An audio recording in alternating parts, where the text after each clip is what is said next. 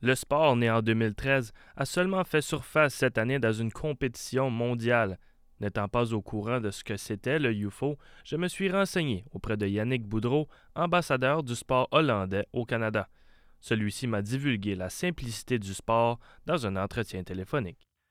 Dans la manière dont ça fonctionne, UFO, c'est vraiment un mélange entre Ultimate Frisbee puis la, lacrosse. Euh, si je prends le côté Ultimate Frisbee, c'est un petit peu le même genre de terrain, tu as deux zones de but. Euh,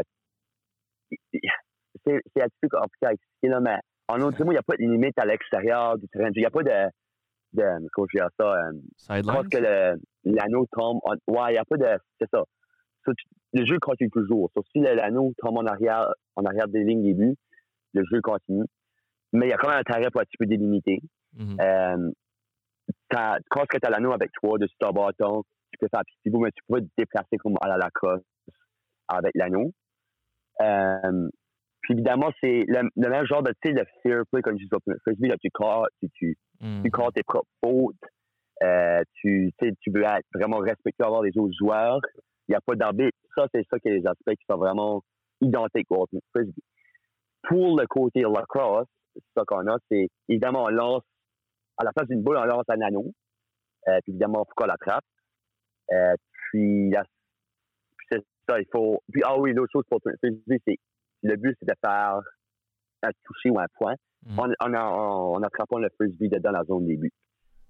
Après avoir défait facilement de tous leurs adversaires lors de la première ronde, les Canadiens se sont retrouvés premiers du pool 6 avec une fiche de 5 victoires et 0 défaites. Grâce à cette performance, ils se sont retrouvés dans une excellente position pour le commencement des phases éliminatoires. Ceux-ci ont encore été faciles pour le Canada jusqu'en finale où les choses se sont corsées. Yannick Boudreau m'a raconté comment se sentait l'équipe avant la finale ainsi que le déroulement du dernier match. Mais la manière ça va été, c'est on a, je pense que l'équipe japonaise a marqué le premier point. Après, nous, nous autres, on a marqué deux autres points. Les ils ont marqué trois autres points par la suite. Donc, c'est 4-2 en allant à la mi-temps. Puis on s'est dit, on a pris notre temps, on a, on a pris une bonne respiration sur des petits gardes. On a une autre 7 minutes et demie pour jouer. C'est pas fini. Si on garde la piste, on joue bien, on n'est pas out de la game. Mm. C'est ça qu'on s'est dit. Puis là, on a, été, on a, on a égalisé le pointage 4-4. Si je ne me trompe pas, eux ont marqué le cinquième point. Donc, c'était 5-4. Puis après ça, nous autres, on a marqué deux autres points par la suite. C'était 6-5 ah, avec deux minutes à jouer. Là, ils ont, égalisé peut-être vraiment pas longtemps après. Puis là, après ça, euh, il y a eu un petit manque de communication défensive le dernier fois. Puis euh, ils ont marqué, il restait comme 20 secondes. Même avec une défaite crève-cœur, le trio veut revenir faire une Coupe du Monde ou même être le pays hôte de celle-ci. Étant des ambassadeurs, Yannick Boudreau et Olivier Lalonde tentent d'introduire le sport et de le populariser le plus rapidement que possible. Le but, c'est de faire grandir le sport au Nouveau-Brunswick. Donc, faire apprendre le sport euh, au monde, aller faire des workshops dans les écoles. Mhm. Évidemment, c'est vendre de l'équipement aux écoles pour qu'ils puissent être capables de pratiquer le sport. Puis, ce que j'aimerais, c'est éventuellement, on parle de ça, moi, euh, Olivier puis l'équipe euh, des Américains, on aimerait peut-être faire, par exemple, un championnat nord-américain. Mm-hmm. Donc, on, prépare comme un petit championnat euh, pour se rencontrer euh, halfway entre Québec, Mountain, Colorado, parce que c'est là qu'il de. Puis faire une petite Coupe du Monde.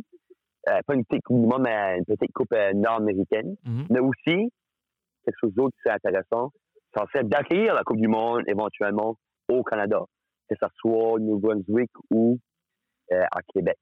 Donc, ça, c'est quelque chose d'autre qui est, vraiment intéressant. Mais oui, comme participer à d'autres événements, la Coupe du Monde, ou en créer d'autres, par exemple, la Coupe nord-américaine, ça, c'est des choses que je pense que ça serait vraiment fun. Puis, euh, c'est sûr que, évidemment, en étant ambassadeur, je vais continuer à participer euh, aux différents événements qui vont se passer là.